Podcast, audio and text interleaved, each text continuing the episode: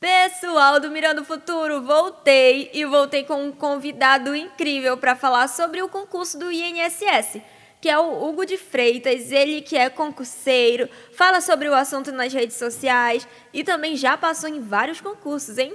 Eu sou Karen Prazeres e você está ouvindo o Mirando Futuro, um podcast da Mirante FM. Vestibulares. Processos seletivos. Profissões. Concursos públicos. Datas importantes. Tudo que um estudante precisa saber. Aqui no Mirando o Futuro. Mirando o Futuro, o seu podcast da Mirante FM. Além das informações sobre o concurso, muitas dicas para se sair muito bem no dia da prova. Então, fica aí até o final. Sem mais delongas, Oi, Hugo, se apresenta pra gente, diz pra gente quem você é e com que você trabalha. Olá pessoal, tudo bem com vocês? Então, meu nome é Hugo de Freitas, muito prazer em estar aqui, eu agradeço a Karen pelo convite. E, bem, eu falo de concurso público desde 2017, né, de forma pública na internet. Comecei como concurseiro, então eu tinha um canal para falar da minha realidade, né? Que eu estudava para concurso, as provas que eu fazia, a metodologia que eu estudava, a, a minha forma de estudo, enfim, compartilhava ali os pormenores da minha vida. E eu acabei sendo aprovado em alguns concursos e o meu canal foi crescendo. É, hoje são mais de 400 mil inscritos no meu canal do YouTube, mais de 130 mil seguidores no Instagram e desde 2017, então, falando exclusivamente de preparação de provas e concursos públicos no Brasil, me tornei servidor público né, no Tribunal de Justiça de São Paulo. Então, é um dos concursos mais concorridos do Brasil, é o maior tribunal de justiça do mundo, né? E é um tribunal muito grande, então tive orgulho de ser aprovado nesse concurso duas vezes. Me tornei servidor público lá, escrevente técnico judiciário, e hoje eu trabalho exclusivamente com concurso público, né? Eu montei uma empresa com outro colega que também era servidor público e a gente criou a 123 Passeio. Hoje são mais de 9 mil alunos, então, que estão conosco, fazendo preparação para concurso público, é, com essa atenção voltada 100% na aprovação do aluno. Então, tem um pouquinho de história aí nesse meio e a gente está aqui para falar um pouco hoje do INSS. Eu agradeço muito pelo convite.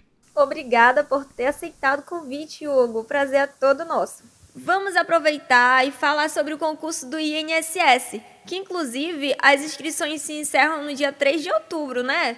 Tu podes falar sobre o emprego em si? Quais as principais funções a serem exercidas nesse cargo? Bem, o nosso foco é falar aqui do concurso do INSS e é o grande cargo, né, que é um dos concursos mais famosos do Brasil. O último concurso de 2015 teve mais de um milhão de inscritos para técnico de seguro social.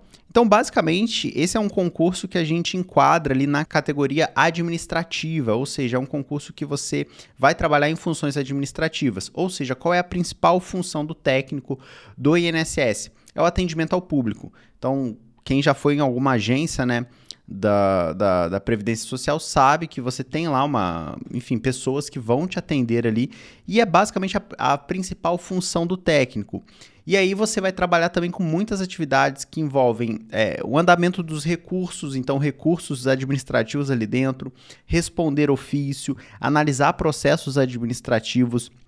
Também participa de planejamento estratégico uh, do próprio órgão, enfim, tem atividades in internas, externas, você pode trabalhar em várias frentes, mas a principal é essa mesmo, você vai trabalhar prioritariamente no atendimento ao público, ali atendendo as pessoas que procuram a, a, a, o INSS, a Previdência Social ali, principalmente os segurados, os usuários.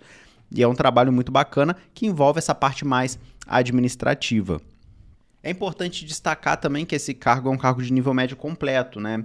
Uh, teve uma polêmica recente que mudava a escolaridade do cargo para nível superior completo, acabou não sendo aprovada, então esse concurso exige apenas o nível médio completo. Então é muito bom isso, né? Então apenas com o nível médio completo é a única exigência para você trabalhar como técnico de seguro social do INSS.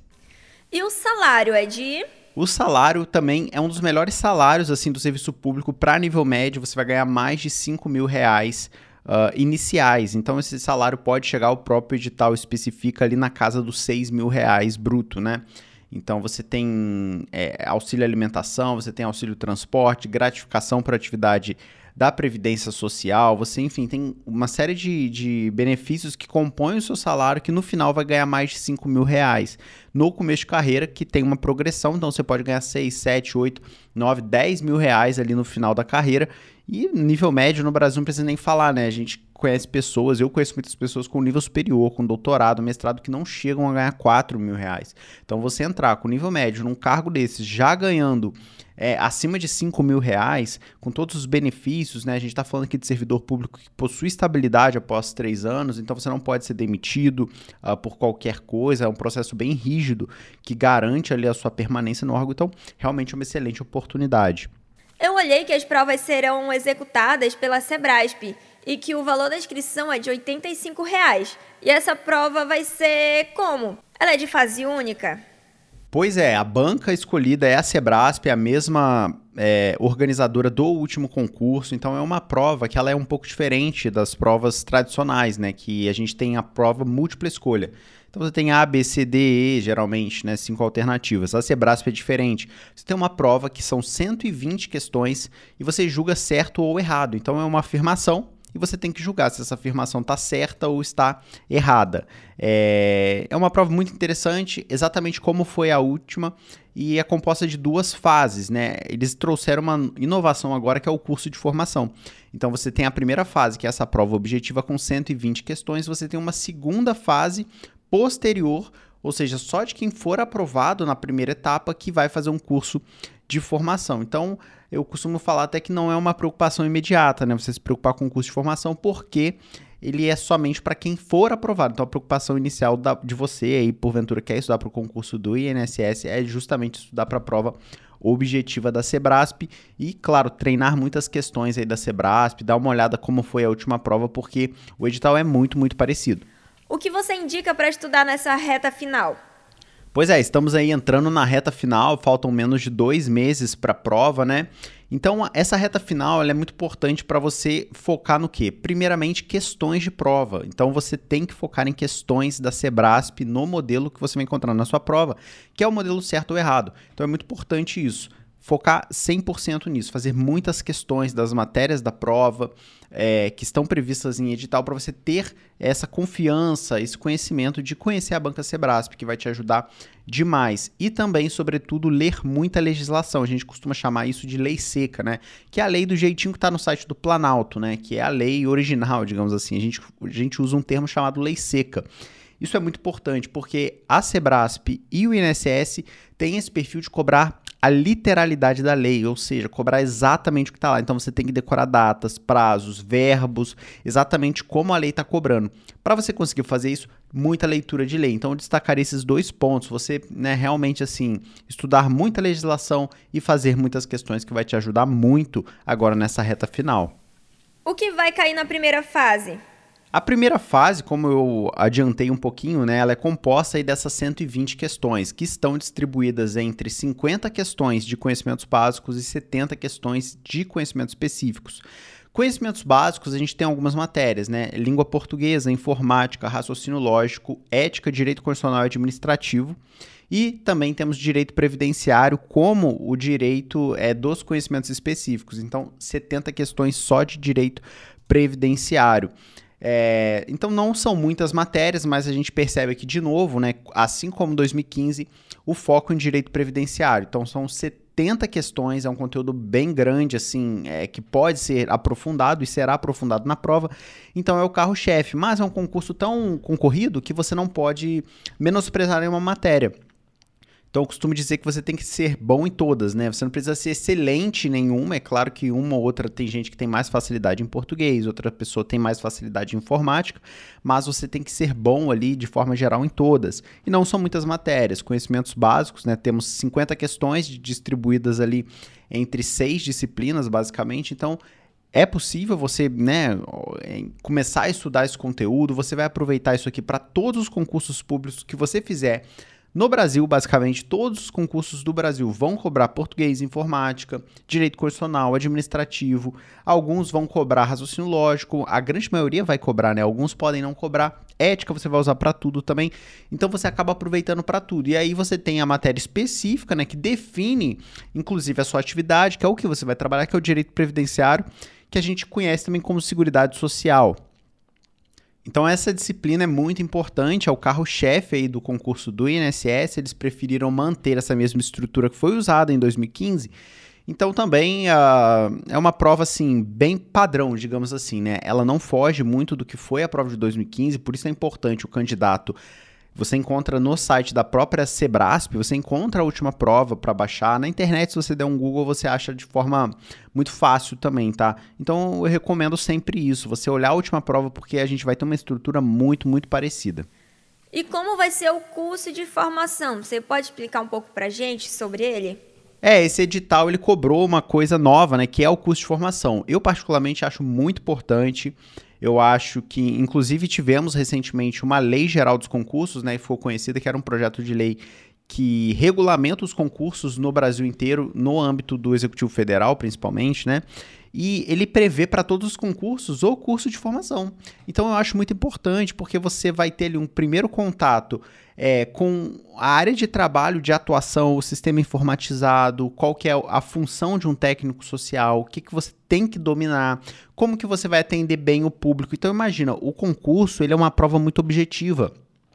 Dessa forma, você não consegue capacitar pessoas em critérios subjetivos. Então, o curso de formação ele já consegue ir nessa direção de você treinar uma pessoa para ela atender bem um, um, um usuário da, da Previdência Social, para ela conseguir ali dominar um sistema informatizado, conhecer o código de ética, os regulamentos do próprio órgão, então isso é muito importante. O curso de formação ele vai ser formado de até 180 horas. Esse é o limite máximo, né? A gente não sabe quantas horas de fato terá.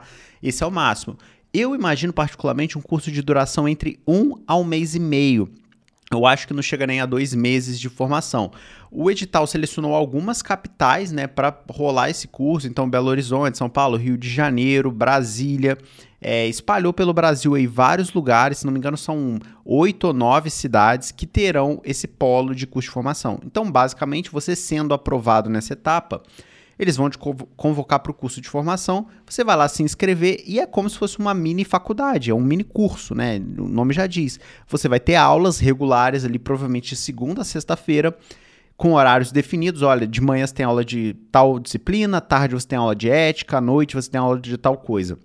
Eles vão fazer essa logística e ao final você tem uma outra prova. Então você vai ter também no curso de formação uma prova objetiva de 120 questões e duas questões discursivas de até 15 linhas. Então, eu considero uma etapa muito importante. Muita gente acaba ficando um pouco preocupada, mas não é uma preocupação de agora, é uma preocupação posterior. Então, é muito importante o curso de formação, na minha opinião, para você já entrar em contato. Imagina, você vai chegar lá nervoso, né? Nunca trabalhou, às vezes, no órgão público, não conhece como funciona.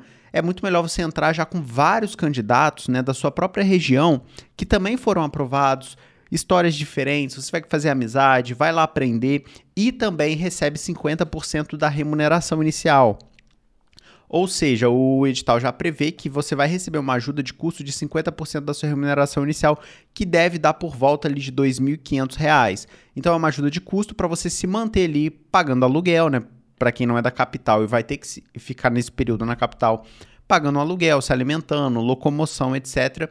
Mas é uma parte bem tranquila. Então, você, é, todo curso de formação, principalmente carreiras policiais, né, que, que são as carreiras que têm curso de formação desde sempre, funcionam dessa maneira. E são cursos longos, né? Geralmente, carreira policial, você vai ter um curso de formação de quatro meses, seis meses. E aqui a gente imagina um curso de formação, como são 180 horas, provavelmente ali em torno de um mês, um mês e meio, no máximo dois meses, talvez não chegue nem a isso, mas é uma etapa muito importante. É, você escolhe onde vai trabalhar na inscrição ou você é selecionado para algum lugar e já tem que ir? Então, você basicamente escolhe a gerência executiva que você quer concorrer. Você não vai escolher uh, a, a agência que você vai trabalhar, mas você escolhe a GEX, né, que é essa gerência executiva. Então você pode, é um concurso regional, quer dizer, você vai concorrer apenas com as pessoas que se inscreverem para a mesma gerência executiva que você. Então cada lugar vai ter a sua gerência. Por exemplo, eu sou do Rio de Janeiro, aqui dentro tem várias gerências. Você escolhe uma para concorrer. Então você não concorre nem no estado, você vai escolher uma gerência e fala, olha, eu quero concorrer para essa gerência. Dentro dessa gerência você pode ter algumas agências ali dentro, geralmente não tem tantas assim, né, até pela estrutura do do INSS, às vezes você tem uma por cidade. Então você vai acabar, acabar trabalhando nela mesmo. É um concurso muito bom por isso, porque você já tem a opção desde agora, né, no ato da inscrição, de escolher onde você quer trabalhar. Né, qual a região que você pretende. Muitos concursos não têm essa possibilidade. Você escolhe o estado e aí a vaga que surgir no estado inteiro você é obrigado aí. E tem concurso nacional, por exemplo, um concurso como Polícia Federal, Polícia Rodoviária Federal, que você passa no concurso nacional e só depois do curso de formação que aparecem as vagas e aí você né, chegando na sua colocação ali do curso de formação, você escolhe onde sobrou, né? Basicamente é isso. Onde tem vaga disponível, você vai. Então, é, eu, eu gosto muito desse modelo porque você já previamente seleciona os candidatos que querem escolher somente aquela região. Então, você já tem essa possibilidade desde o início. Hugo, você é do Rio de Janeiro, que inclusive é o lugar que mais tem vagas, com 191 disponíveis. Já aqui no Maranhão, temos 24 vagas. Existe alguma estratégia de colocar para um lugar ou para outro, de é, tem chance de entrar ou não? Pois é, como eu mencionei aqui no Rio de Janeiro, né, é a região, é o estado com mais vagas no concurso, é, mas não se enganem, né, porque assim, se tem mais vagas, a concorrência será maior. Se tem menos vagas, a concorrência será menor, porque qual que é a cabeça do candidato? geralmente tem pessoa que vai escolher o lugar que tem mais vaga para concorrer. Isso é, é natural do ser humano. Então, todo concurso a gente observa isso. Região com mais vagas, mais concorrência. Região com menos vagas, menos concorrência. Então, o Maranhão, por exemplo, tem 24 vagas. Pode ter certeza que a concorrência do Maranhão será menor do que a do Rio de Janeiro. Isso é natural. Por isso que a minha recomendação, em termos de estratégia, de alguma coisa é, sobre escolher o lugar que você quer concorrer, é escolha o lugar que você queira morar. Não leve outra coisa em consideração, porque é, às vezes, vamos supor, você vai, vai disputar um concurso mais concorrido, mas você está em casa, você tem família, você tem rede de apoio, às vezes você já mora por aí, do que você, você sair do seu lugar. Primeiro, que se você sair do Maranhão para fazer a prova no Rio, escolher Rio de Janeiro, você vai ter que vir para o Rio de Janeiro fazer a prova não tem essa possibilidade de você é, é, fazer prova no Maranhão e concorrer em outro estado, então você vai a, acabar tendo que concorrer na região que você quer, uma forma até da banca controlar um pouco melhor essa disponibilidade ali, de escolas dentro do, uh, de cada região, né, para fazer a prova, etc. E assim, a melhor coisa que você pode fazer, como a nota de corte é imprevisível, a gente não sabe qual será a nota de corte, quantas pessoas vão nomear, se vão chamar excedentes, etc. Escolha o lugar que você queira morar. E, e isso vale tanto para o Estado quanto para a GEX, né, que é a gerência executiva. Escolha uma gerência executiva que você de fato queira trabalhar, que é perto da sua casa, ou que você queira morar, que você queira viver ali, que vai ser a melhor opção para você. E tem mais alguma coisa sobre o concurso que eu não te perguntei e você julga ser importante para falar aqui?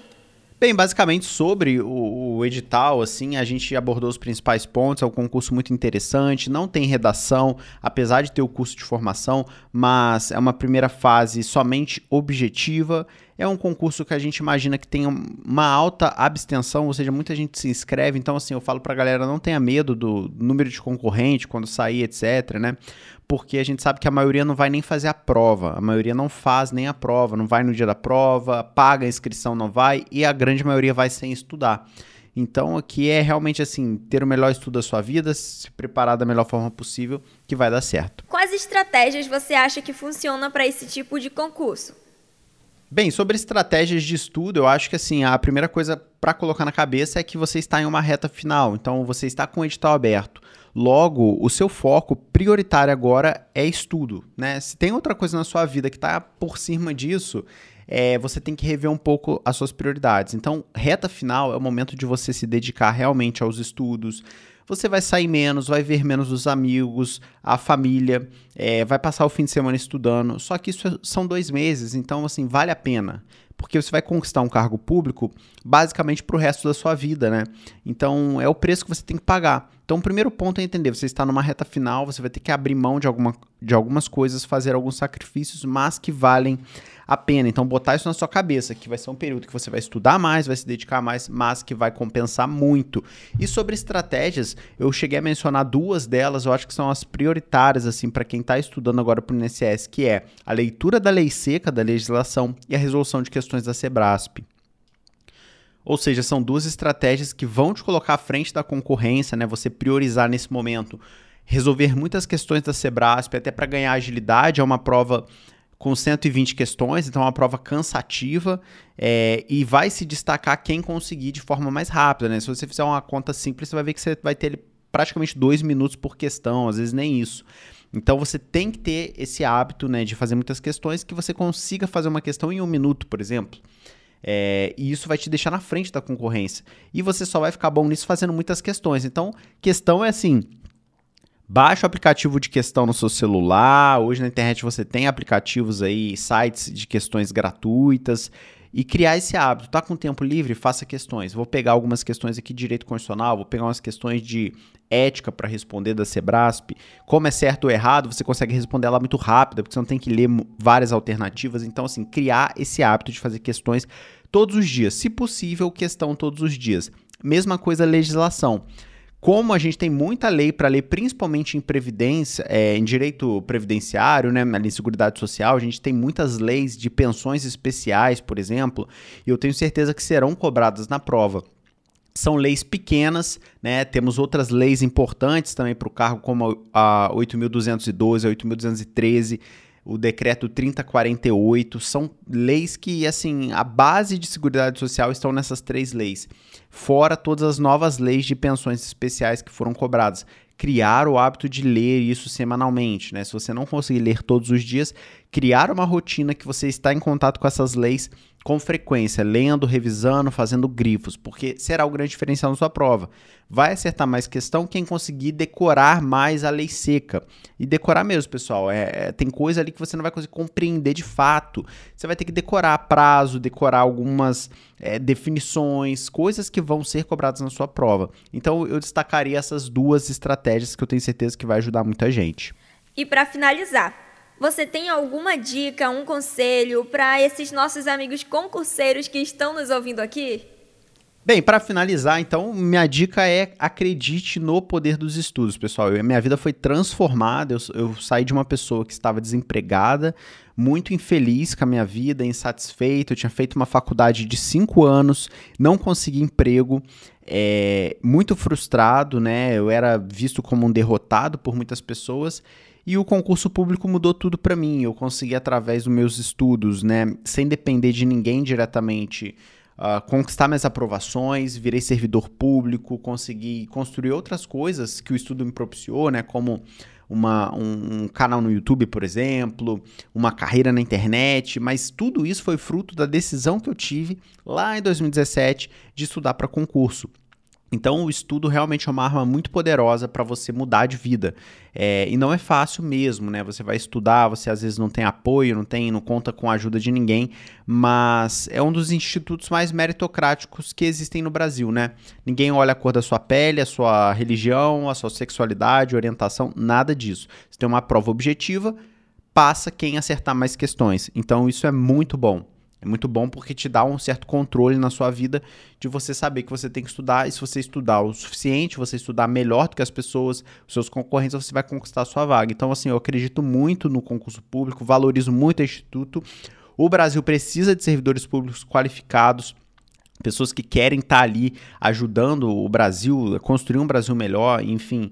E você, obviamente, tem condições de trabalho muito mais dignas do que a iniciativa privada. Então, eu sou um grande defensor do concurso público e eu acho que ele pode mudar a sua vida. Então, Hugo, muito obrigada pela sua presença aqui no nosso podcast, aqui no Mirando o Futuro. Obrigada por ter aceitado participar aqui com a gente e até uma próxima oportunidade. Bem, pessoal, muito obrigado pelo papo, eu agradeço. Qualquer coisa, sigam lá nas redes sociais, no YouTube, Hugo de Freitas, me siga lá no Instagram, Hugo Concursos. Tamo junto, obrigado pelo convite. Um abraço para todo mundo e bons estudos. Então, galera, esse foi mais um episódio do Mirando o Futuro, o seu podcast aqui da Mirante FM. Então, fica ligado nas nossas redes sociais, no nosso Instagram, Mirante FM, que por lá a gente vai compartilhar todas as novidades. Não perde nenhuma. Mirando o Futuro, o seu podcast da Mirante FM.